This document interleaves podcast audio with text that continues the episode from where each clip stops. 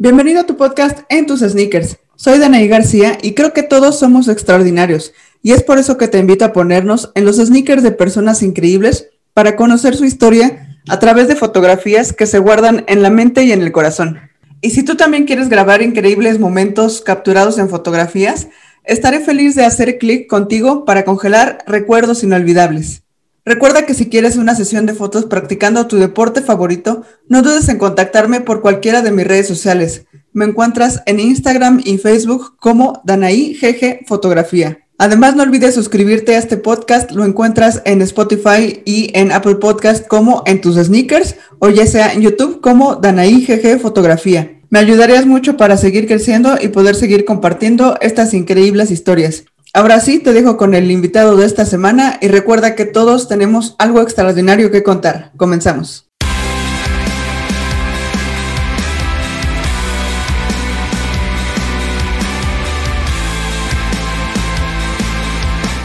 Desde el norte del país, el orgullo de Sonora, una jugadora que cuando entra a la cancha sabemos que el juego se va a poner bueno, una jugadora que lleva por apodo el nombre de uno de los jugadores más increíbles de la historia le damos la bienvenida a este podcast a la increíble Paola Beltrán. Muchas gracias, muchas gracias. Estoy muy contenta de estar aquí con, contigo. No, al contrario, muchas gracias por aceptar la invitación. Y eh, pues ahora sí, como empezamos este podcast desde, desde el principio, platícanos cuál es esa foto que guardas con mucho cariño en tus recuerdos eh, para los que están escuchando este podcast, descríbela porfa, ¿cuál es esa foto con la que vamos a empezar a platicar? Eh, torneos con la selección mexicana, representar a mi, país, eh, traer puesto el, el, jersey de México, eh, para mí pues es una de las fotos que tienen mayor significado, porque fue mi primer, mi primer torneo con, con la selección mayor, siendo la mayor, y yo creo que, que por eso es para mí muy especial porque pues representar a, a, tu país es, para mí, ha sido lo, lo más bonito que, que, he pasado. Sí, e, es esta, mm, eh, fue el centro básquet que se hizo, fue la primera vez que estuviste en, en selección mayor, el centro básquet que se hizo en Monterrey o fue después? Sí, fue ese en Monterrey, fue ese y fue mi primer, mi primer año con la selección mayor y pues fue un orgullo muy grande para mí, la verdad. Claro, ¿no? Y obviamente ya nos platicarás porque eh, tengo entendido que tú siempre has sido como que llamada con menores, o sea, años antes, ¿no? En ese entonces creo que tenías 19 años cuando esta concentración en el centro básquet, entonces, pues imagínate, todas, no sé si de la misma edad tú eres la menor, ¿no? Pero pues ya representando a México está increíble. Ajá, sí, pues al principio sí fue un poco difícil, la verdad, el adaptarte eh, también el conocimiento que tenían las demás compañeras, pues, o sea, eh, es, mucho aprendizaje, ¿no? Pero siempre estuvieron todo el equipo apoyando y también era muy emocionante todo lo que empiezas a aprender, cómo te ayuda el equipo y pues más que es, eran mis primeros años estando con ellas, ¿no? Eh, pero había otras compañeras que éramos de la edad también y nos hallábamos mucho.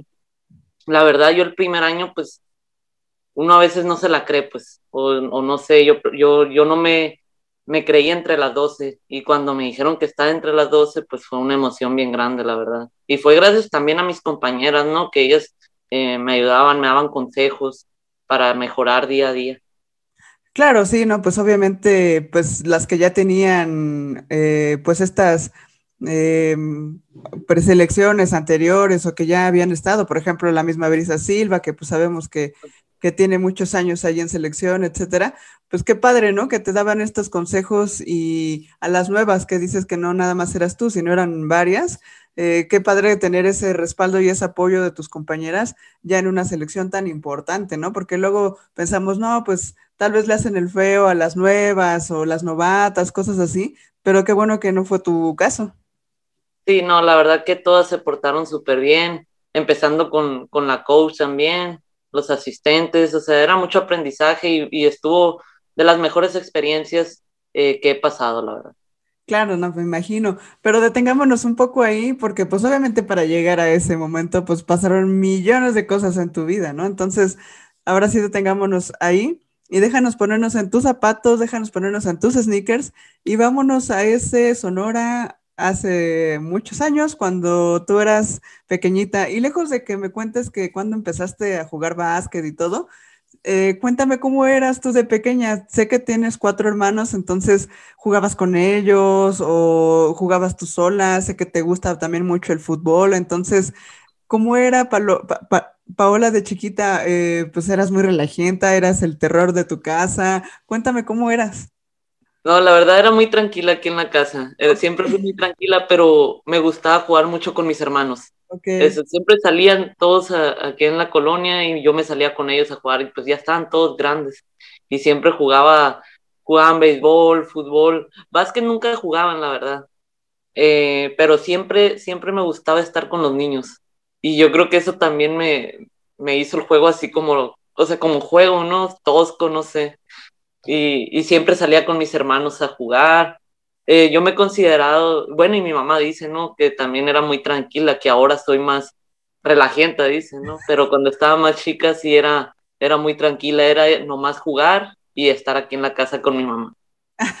bueno, nada más jugar, pues yo me imagino que te la pasabas toda la tarde después de la escuela jugando, ¿no? Tal vez tú no lo veías así, pero pues sí. Y yo creo que también en provincia se da mucho más, ¿no? De que puedes salir a jugar a la calle, todo este asunto, ¿no? Aquí en la ciudad es un poco diferente, pero pues qué padre, ¿no? Y, con tus hermanos te peleabas o, era como más de, más tranquilo de hermanos, ¿no? Porque el otro día platicaba con Cherise que eh, pues yo tengo un hermano tres años más grande que yo y pues sí jugábamos, pero pues yo terminábamos siempre peleados, ¿no? Jugábamos básquet y siempre como él es más grande, pues sí, luego me pegaba o cosas así, pues terminábamos peleados.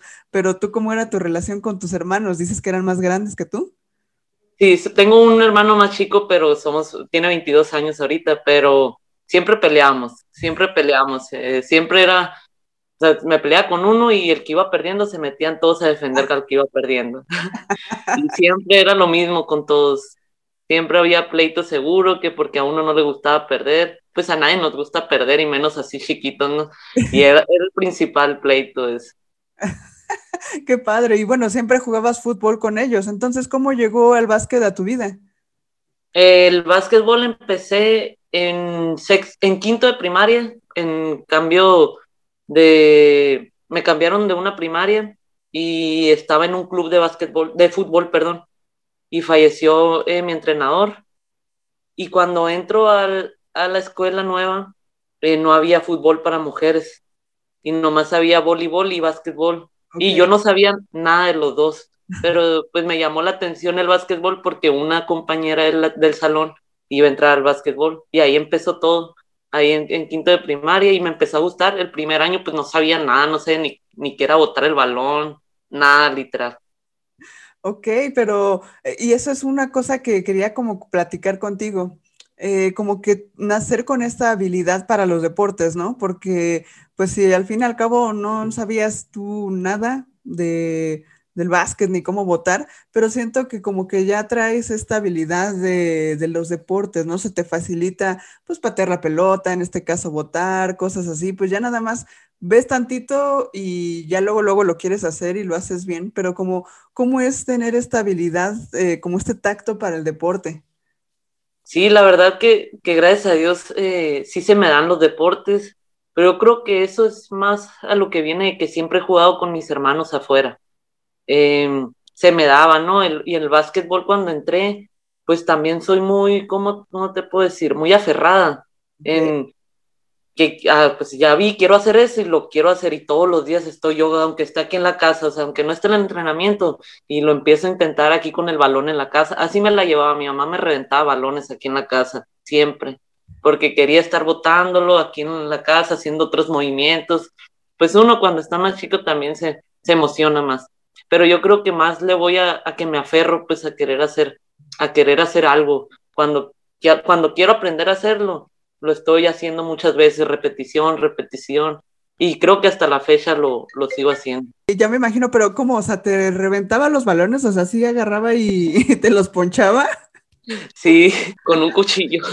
No, bueno. nos decía, a mis hermanos y a mí, ya no quiero que estén votando dentro de la casa, no quiero que estén votando en la casa. Y pues a veces agarrábamos el balón y pues se nos hacía fácil y estábamos botando y ya nomás bajaba enojada y con el cuchillo. O el horror también si estábamos afuera jugando y le encantan las flores a mi mamá. Y tiene, tenía plantado flores. Si le rompíamos una, otro balón reventado también. No manches. Pues sí, pues es que, digo, como niño, pues quieres jugar y quieres practicar y lo que sea, y pues no tienes idea de, ay, pues voy a romper la maceta o voy a romper, no sé, lo que sea. Pero yo me imagino ahí tu mamá con el cuchillo y tú. Sí, así se la llevaban. Ay, no manches, qué divertido. Igual yo me acuerdo, pues también estaba chiquilla, yo digo, yo no, mm, no continué mi camino del básquet, jugué en la secundaria y en la prepa, pero a mí, ¿sabes que Ahorita que, que dices eso, me acuerdo perfecto, cuando aprendí a girar el balón en el dedo, me la pasé horas y horas y horas después de la escuela tratando de hacerlo y pues sí, a la, pues lo, lo logras ¿no? y, y lo haces, pero mi mamá ya deja ese balón, ya deja ese balón, ponte a hacer la tarea, como ponte a estudiar en vez de estar agarrando el balón, ¿no? Y pues también yo me ponía medio a jugar ahí, pues yo sola, pero pues sí también mi mamá regañaba. No, nunca me poché un balón, pero sí me regañaban. Oh, sí, sí, mi mamá sí me poncho varios. ah, pero qué divertido y qué padre que ahorita lo recuerdas con cariño, ¿no? Sí, sí, pues ya nos reímos hasta mi mamá, o sea, pero decía, es que me, me hartaban todo el día con el balón botando aquí dentro de la casa.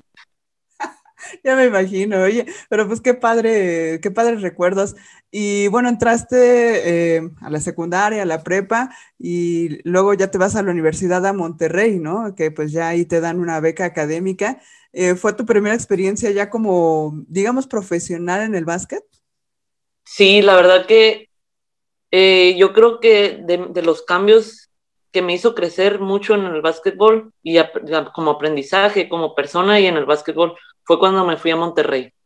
Eh, yo, o sea, era totalmente otra diferente. Cuando llego a Monterrey, el básquetbol es totalmente diferente. El entrenamiento, la exigencia, eh, pues estás jugando la mejor liga estudiantil de México, eh, todas las jugadoras contra las que compites. En ese tiempo, pues me tocó competir con, con Michelle Pardo, Gladys Ávila, cuando las conocí en el TEC de Monterrey, eh, Paola Estrada en la UASH, y pues jugadoras, pues yo en el momento cuando recién llegué, pues yo las veía, ¿no? Pues, súper arriba, ¿no?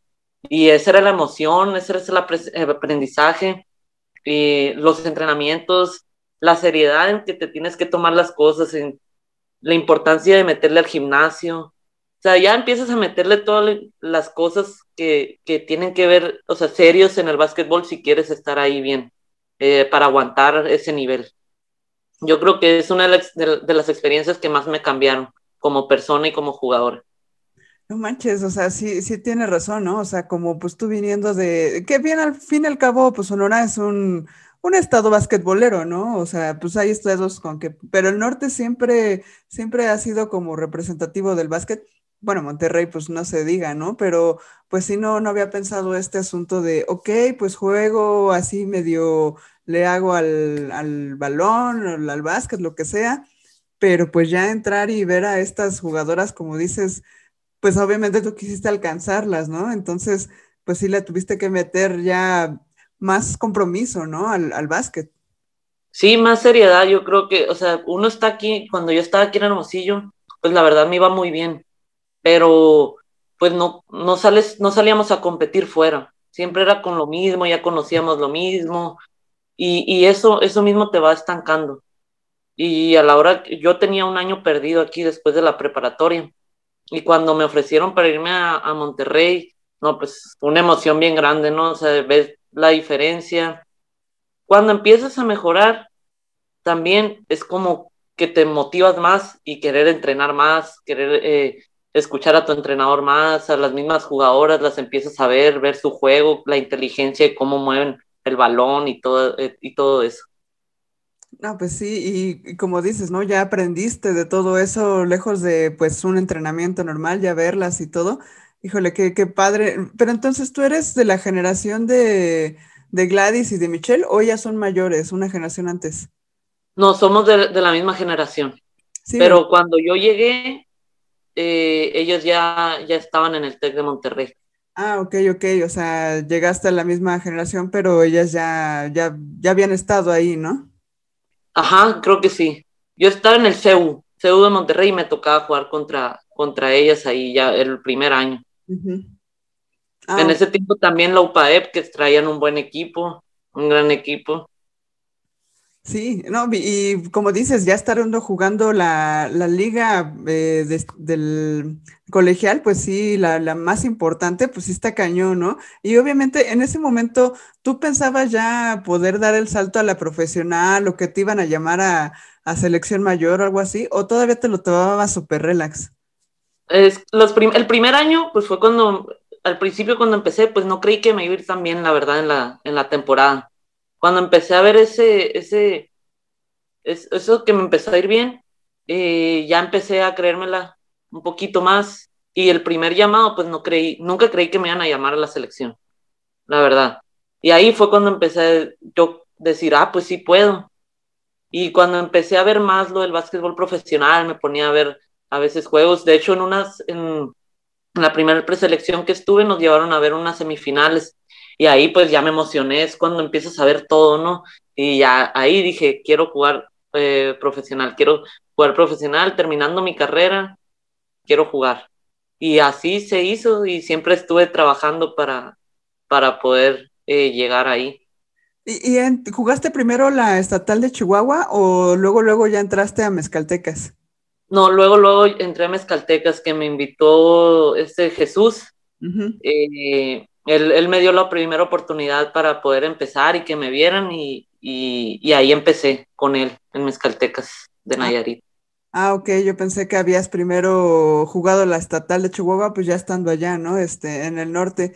Y, bueno, entonces, ¿cómo, ¿cómo fue tu, o sea, bueno, te llamaron y, este equipo de Mezcaltecas, o sea, ¿cómo, ¿cómo fue para ti ya jugar profesional, ¿no? Que dices, órale, o sea, pues sí lo veía y todo, pero ya estoy dentro de la liga. Ajá, sí, pues al principio como todo, ¿no? Yo creo es nervio, es nervio de no sabes cómo te va a ir, eh, no sabes cómo, cómo vas a reaccionar con el equipo, con un equipo nuevo, estando ya en la universidad que tenía cuatro años con las mismas compañeras. Eh, pero la verdad que mi primer año fue de los mejores. Todos los años, la verdad, con mis compañeras me la he pasado muy bien, pero ese año que fue mi primer año sin conocer casi nadie, eh, que estuve con Romina, con Sofía Moreno, a ellas ya las conocí en la, en la primera preselección. A Jazmín Valenzuela, estuvo Paola Estrada, eh, ¿quién más? Bueno, ellas son las que más me, me, recuerdo porque éramos las que más nos llevábamos. Y fue uno de los años eh, muy padres, nos fue bien.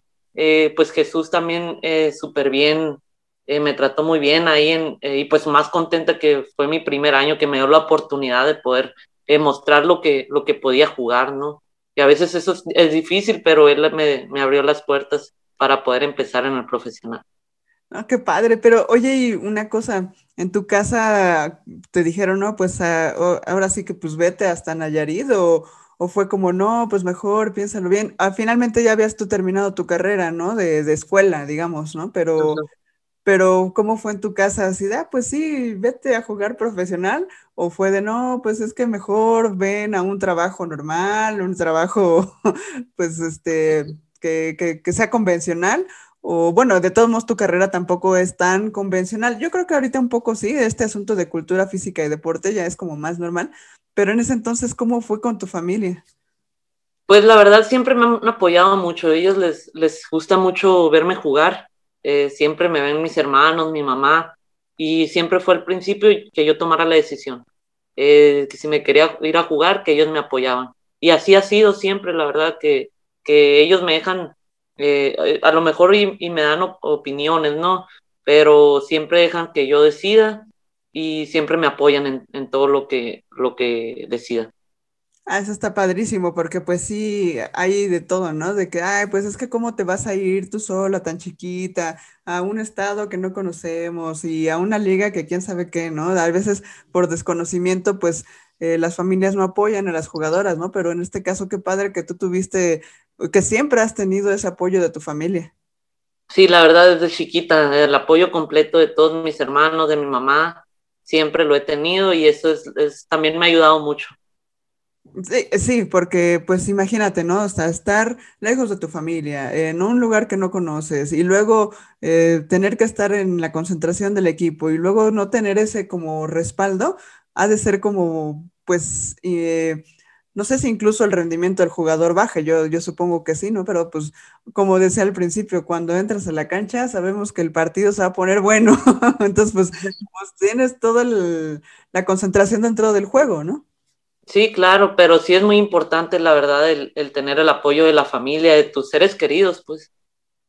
Exactamente. Oye, eh, tu primer eh, temporada en Mezcaltecas, ¿esa fue 2017, si mal no recuerdo? Creo que sí. 2017.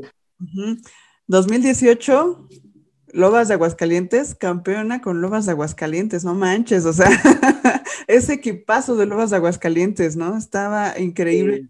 Recuerdo haberle, haberte tomado fotos que cubría yo a, otros equipos, pero pues sí, o sea, pues yo me quería parar a bueno, les aplaudí a ustedes porque eran juegazos en ese equipo, estaba increíble. Platícame cómo fue tu experiencia con ellas.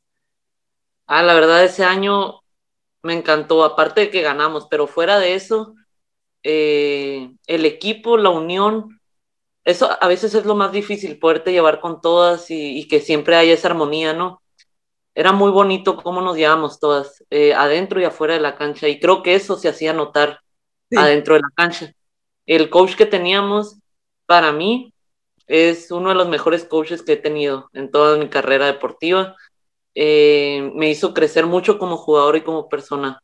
Eh, yo a él lo valoro mucho, lo quiero mucho y se me hace que, que con él también supo manejar a todo el equipo. Aparte el gran trabajo que, que hace el staff de, de Lobas, ¿no? Que también eso cuenta mucho. Es el coach, eh, ay, se me olvidó su nombre, Manny, le dicen Manny, ¿no? Este, sí, eh, Armando Acosta. Armando Acosta, eso, sí, no, pues sí, tuve el gusto de conocerlo ya después en eh, cuando cubría yo Aztecas, y sí, un, un, super coach, ¿no? La verdad le mandamos un saludo y, y sí, como dices, todo el staff y todo el, el cuerpo técnico que involucra, ¿no? O sea, no nada más son las jugadoras, que bueno, sí, finalmente son las que se ven, las que lucen, pero como todo lo demás también importa. Claro que sí, todo importa, toda la gente que está ahí al cuidado de nosotras para que estemos mejor, eh, la alimentación, eh, todo, todo, para que nosotros no nos preocupemos por nada más que por el juego. Eso es súper importante, la verdad, el trabajo que hacen ahí es muy bueno, desde los fisioterapeutas, los doctores, eh, todo el staff completo, la verdad. Sí, y ahorita hablando de los fisioterapeutas, no sé si fue bueno, jugaste en Lobas y luego un año después jugaste en Mezcaltecas, ¿regresaste? Sí. Entonces sí, fuiste tú. Déjame poner en contexto una, imagen que tengo muy, muy, muy, muy grabada de ti. Eh, fuimos nosotros a, Nayarit, el juego, era, fue la semifinal de, la temporada, una después de, de, que tú fuiste campeona con Lobas y el juego estaba buenísimo, este, íbamos, eh, no sé si iban empatados o bueno, el juego estaba buenísimo y creo que era uno antes de, o sea, ya para que ganaran ustedes el pase a la, a la, a la semifinal o final, no recuerdo. Bueno, el caso es que eh, eran últimos segundos y eran también tiros de aztecas de últimos segundos.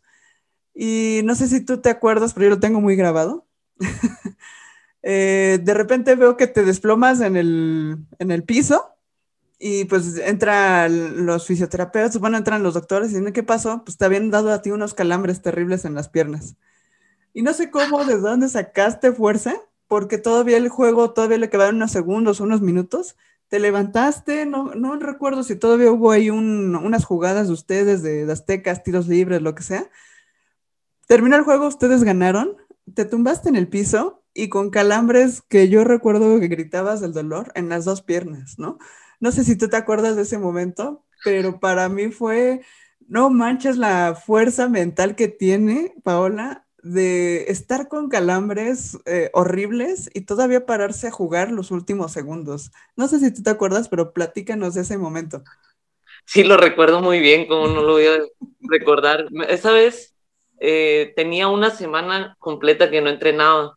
Porque un fin antes jugamos contra, cuartos de final contra Gamos. Y me pusieron una pantalla ciega uh. y me pararon sin querer con el, con el codo, ¿no? Y tuve un edema cerebral. No manches. Y pues se suponía que no iba a jugar el fin, el siguiente.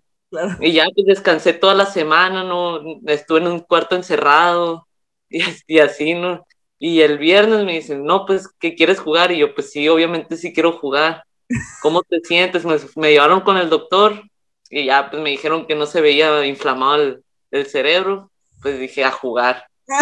Descansé toda la semana y creo que me afectó mucho. No sé si fue eso, pero estaba muy relajado en mis músculos y la verdad que sí, le sufrí mucho. Me acuerdo que era lo último y brincaba y en cuanto brincaba quería correr me volvía a caer. ya me temblaban las piernas, me temblaba todo, ya no podía, me acuerdo. y, ese, juego, ese juego estuvo buenísimo porque estuve en cardíaco, lo ganamos a último segundo. Sí, lo recuerdo muy bien ese juego. Sí, no, y, sabes qué, para los que estuvimos, o sea, ustedes, yo, yo supongo que ahí los nervios y todo, y, que quizá por esos nervios o por la adrenalina, tal vez tú no sentías tanto el dolor de los calambres, pero los que lo vivimos desde afuera fue cardíaco, ¿no? O sea, fue muy, muy bueno y que a la fecha yo lo recuerdo con mucho cariño, pero justo ese ingrediente extra de verte con los calambres que ya no podías, fue como, no manches, qué fortaleza, ¿no? De, de todas las que están ahí, ¿no? Está cañón. Sí, yo creo que es la misma adrenalina que, te hace levantarte, ¿no? O sea, porque sí, cuando terminé no podía mover nada de mi cuerpo, me dolía todo.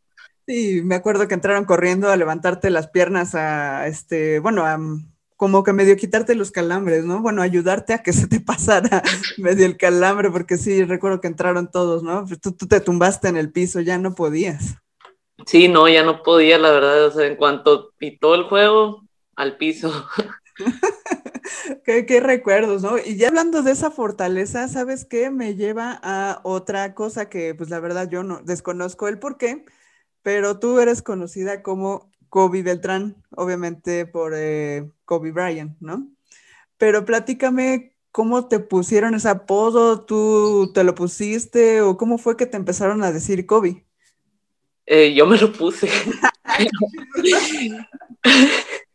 Eh, cuando empecé a ver el básquetbol, eh, pues era Iverson y Kobe Bryant, ¿no? Claro. Y, cuando llegó a, a, Monterrey, les decía a mis compañeras que me dijeran Kobe. Y todos me decían, no, no te vamos a decir Kobe, no te vamos a decir Kobe. Y me inventaban apodos.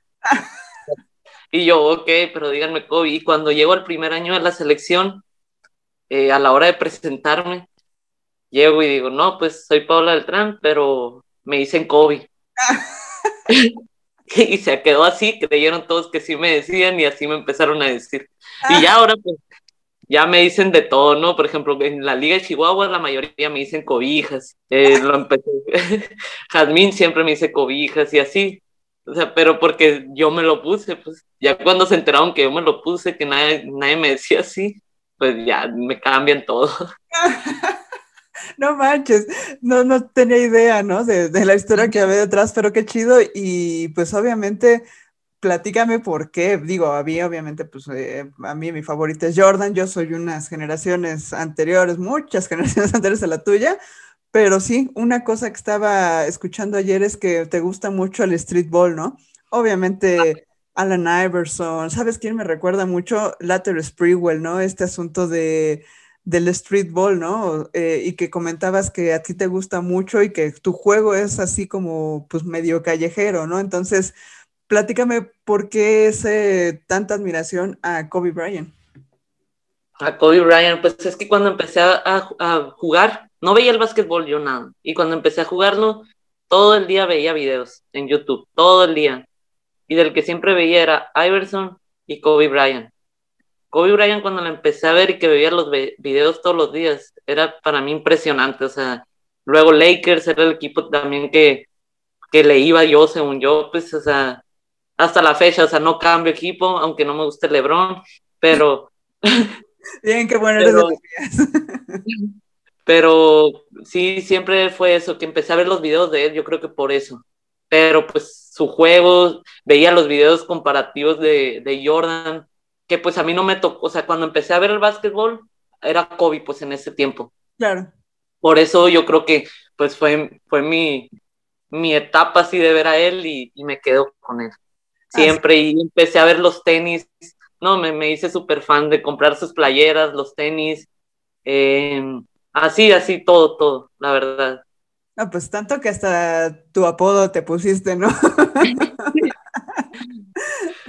Oye, pero justo recordando lo de tus calambres y todo eso, ¿sabes a mí que, qué imagen me lleva? Cuando esta imagen muy famosa que tiene las bolsas en las rodillas, ¿no? Con hielo ahí tremendo y, y este asunto que cuenta su, su esposa, ¿no? Vanessa Bryant, que dice, es que siempre decía, no es que cómo voy a faltar a un juego si que quizá vino un niño desde el otro lado del mundo a comprar un boleto para verme jugar, ¿no? O sea, esa fortaleza mental cuando se rompió el talón de Aquiles, bueno, el tendón, no, recuerdo qué, que entró todavía a hacer los tiros libres, o sea, toda esa fortaleza por eso justo lo ligo con este asunto de verte tumbada en la cancha, porque es esa fortaleza mental del deportista.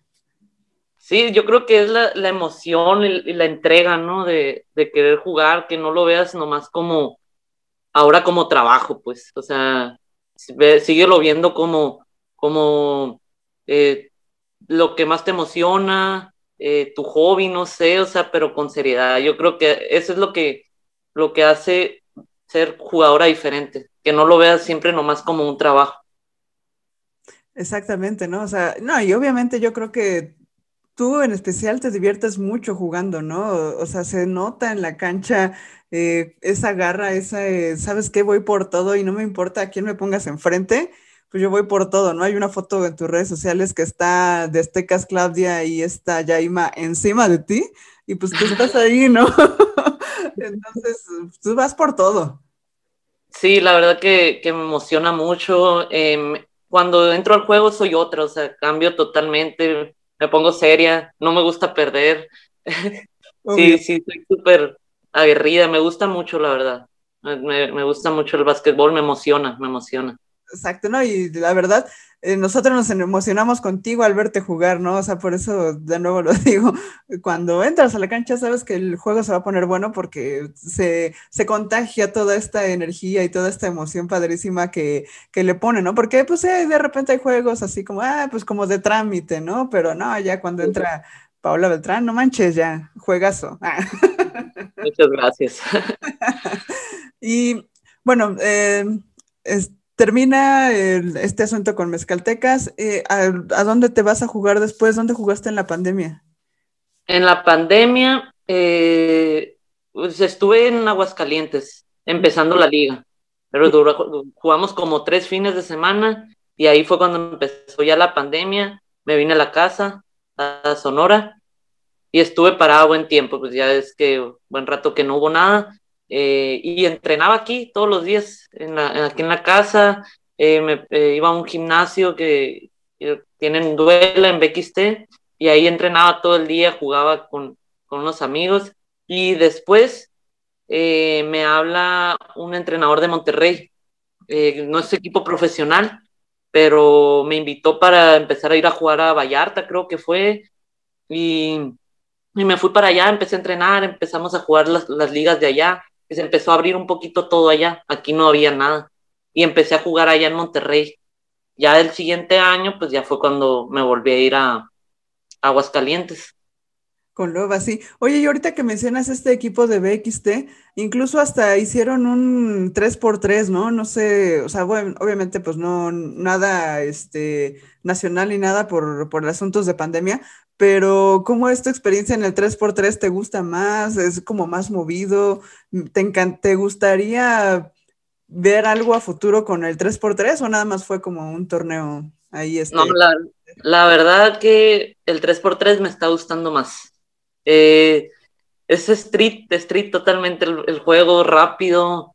Eh, me gusta el uno contra uno. Eh, de hecho, este, este año iba a ir al De 3x3 que fue en Miami, pero por mi lesión no pude, no pude ir, pero sí, yo creo que el 3x3 me está gustando más.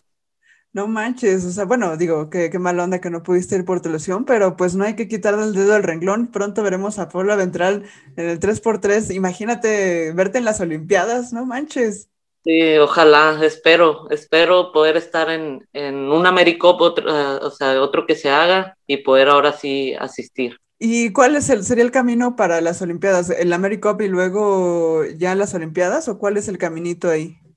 Creo que hay ventanas todavía pero no sé muy bien cómo lo vayan, no sé si lo vayan a mover, a hacer diferente, no sé cómo lo vayan a manejar, la verdad. Ah, ok, sí, porque no, no sé, acá pues en el básquet, en el normal es, las ventanas y el premundial y todo eso, ¿no? Para llegar a las Olimpiadas. Pero sí en el, sí. en el 3x3 desconozco también yo. Sí, no, no sé, pues es que apenas fue el primer AmeriCup que, que hubo. Sí, sí, ahí te, ahí te vi con, bueno, en, tus redes sociales con tu, con tu uniforme de BXT y dije, ah, órale, qué padre, ¿no? O sea, ya eh, estar con, con, este, con esta modalidad de 3x3 que, como dices, ¿no? Si es más callejero, es, eh, ¿sabes qué entrevistaba a esta chica, este, Valeria Vega, que pues es una chica de 13 años, este, que juega acá en la Ciudad de México, etcétera, pero ellas también jugaron un nacional de 3x3 y le fue muy bien y justo comentaba que con sus compañeras ahora está tratando de hablarse en la cancha sin, sin hablar, ¿no? O sea, con la mirada y justo Ajá. creo que el 3x3 se presta mucho a eso, ¿no? Como que señales y sabes qué, hace esto y no sé qué, y es muy rápido, sí. ¿no? Sí, es muy rápido, la verdad. No puedes parar ni un segundo porque, o sea, es agarrar el balón y defenderlo o atacar, o sea, al momento. Y sí, la verdad está, bueno, a mí a mí la verdad en, lo, en lo, personal me gustó, me gustó más el, el 3x3 que, que, el 5x5. Llega la nueva temporada 2022 y pues ya estamos eh, casi empezando, ¿no? La temporada, entonces, eh, pues con todo, ¿no? Ya estás para, para empezar la nueva temporada 22, 2022 de la liga. Sí, pues la verdad ahorita eh, sí he tenido algunas ofertas, pero no, he, no me he decidido por ninguno. Eh, quiero eh, primero estar bien, prepararme bien para, para ya poder tomar la decisión, pero le estoy echando ganas, me estoy preparando para llegar al 100 a la, a la temporada.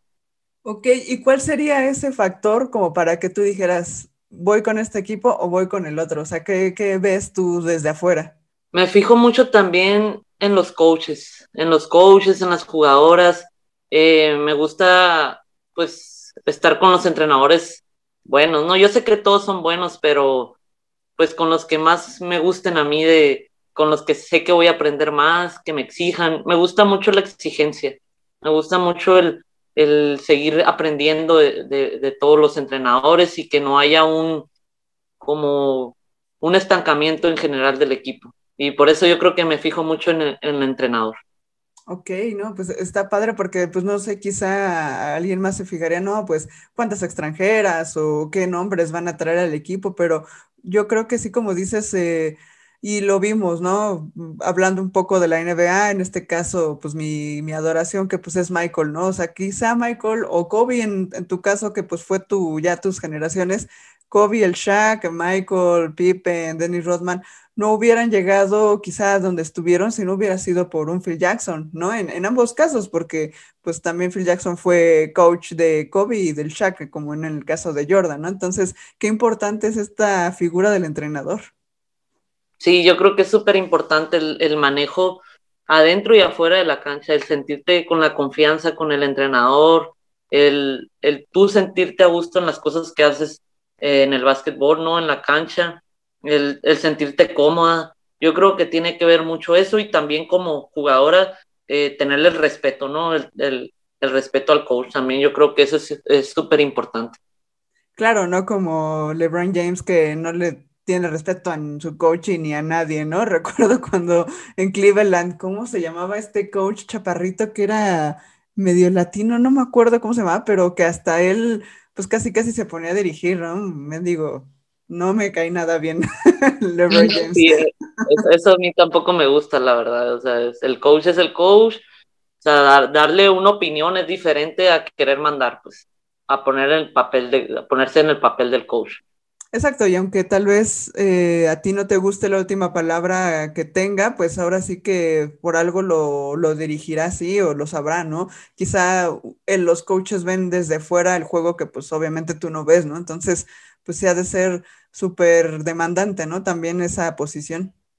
Sí, yo creo que pues es, es difícil eh, trabajar con un equipo con 12 jugadoras y, y, todos, cada quien piensa diferente, cada quien ve las cosas diferente, pero eso es a lo que voy, que debemos de ser abiertos y, y respetar a, a, a, nuestro coach. Exacto. Y a futuro, ¿tú te ves como coach o ahorita durante la pandemia estuviste entrenando unos chiquillos, ¿no? Ahí en, este, en, en Hermosillo, en Sonora, pero pero tú te ves así ya a la larga después de tu, de tu carrera como jugadora, ¿qué, ¿qué, sigue para ti? La verdad, como coach, a veces sí me gustaría, pero a veces no. O sea, sí, sí cuando empecé a entrenar a los niños, eh, pues te llama la atención, ¿no? empiezas a, a, leer más y todo, pero a, a, veces se me hace muy... No tengo paciencia, pues. Ah, ok. No, no, te, no tengo la paciencia para, para poder enseñar a los niños chiquitos. Se me hace más fácil, a lo mejor con niños como de 14, 15 años, ya es diferente, pero formativo se me hace muy difícil, se hace muy difícil, la verdad. Sí, yo igual, bueno, yo la verdad no soy nada niñera y, y, sí me desesperan a mí mucho los niños. Como dices, tal vez unos más grandes, no sé, quizá un poco más grandes, 20, 20 y tantos años, sería un poco más ya, más decente, ¿no? Que ya puedes tú regañarlos incluso, ¿no? Sí. Es de hecho, o sea, sí me gustan los niños, pero el problema es que yo me gusta jugar con ellos, no me gusta, o sea, el enseñarlos se me hace muy difícil. Sí. O sea, yo me pongo a jugar con ellos, o sea, por eso no, no serviría para eso con los niños. Claro, pues ya es totalmente diferente. Oye, y platícame eh, este asunto de tu marca personal. Incluso hemos visto ahí en redes sociales tu playera, hay una P y una B muy estilizada, muy padre. Eh, platícame cómo fue que inició tu idea de hacer tu marca personal. Esa, la verdad fue por un amigo, estaba en Tepic.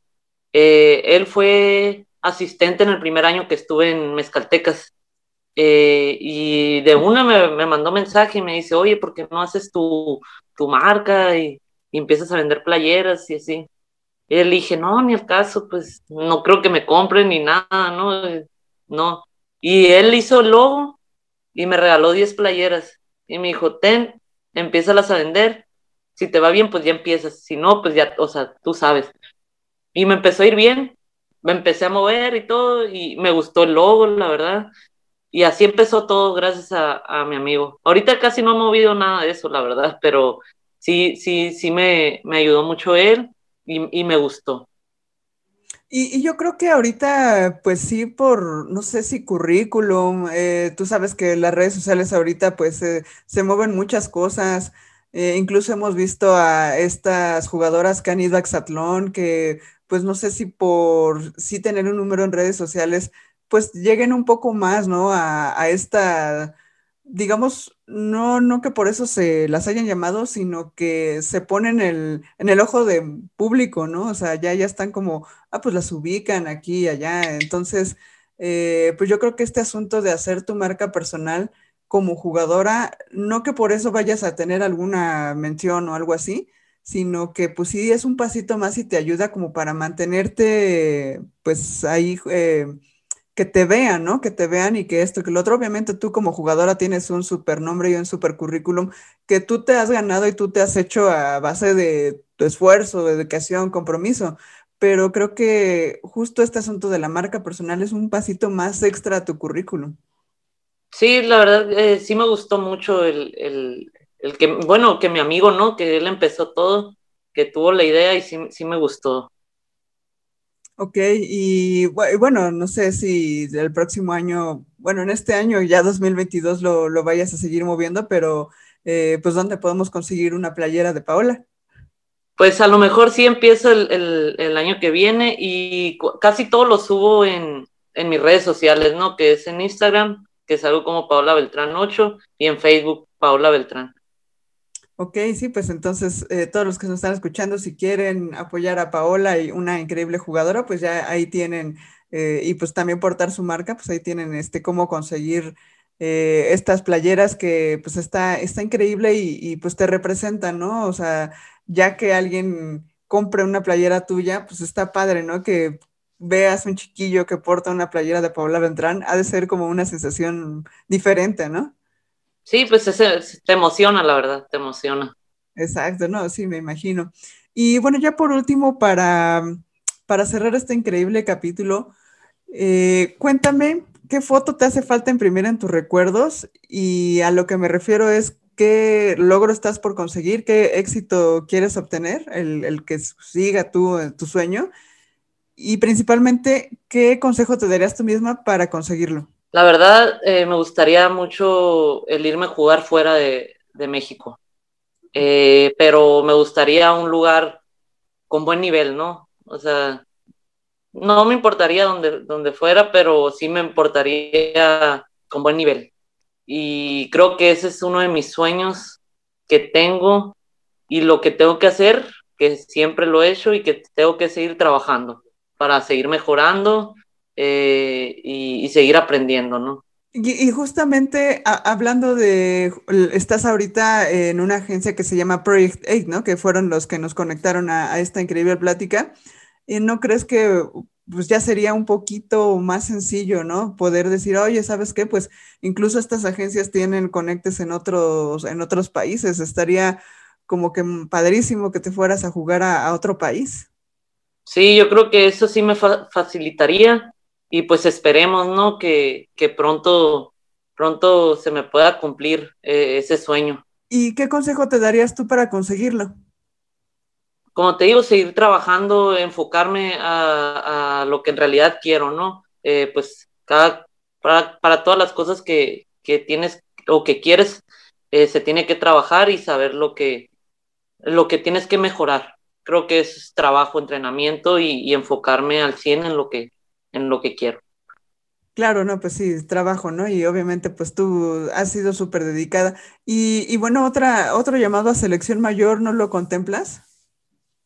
Ah, sí, claro, también, sí, sí, o sea, eso es siempre, mi meta es siempre tener, estar en la selección, ¿no? Cada año, eh, cada torneo que, que, haya, seguir estando eh, con la selección.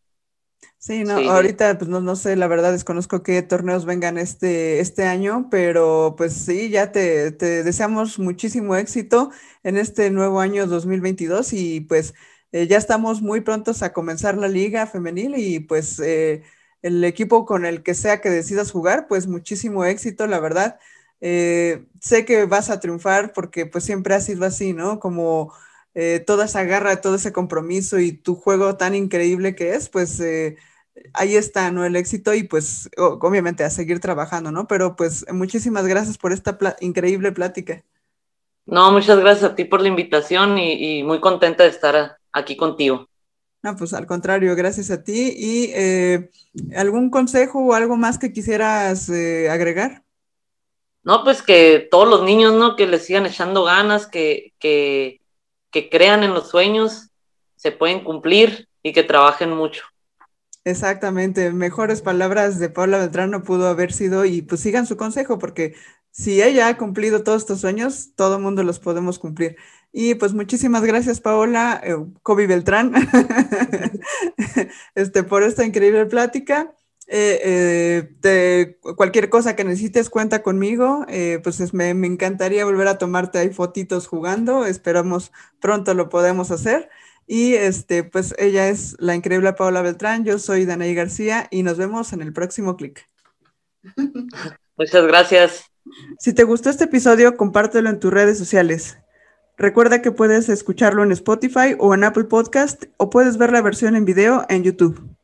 No olvides dejar tus comentarios y tus likes y calificarlo con cinco estrellas. Esto ayudará a que más gente lo vea y conozca estas increíbles historias de gente súper apasionada del básquet, tanto como yo.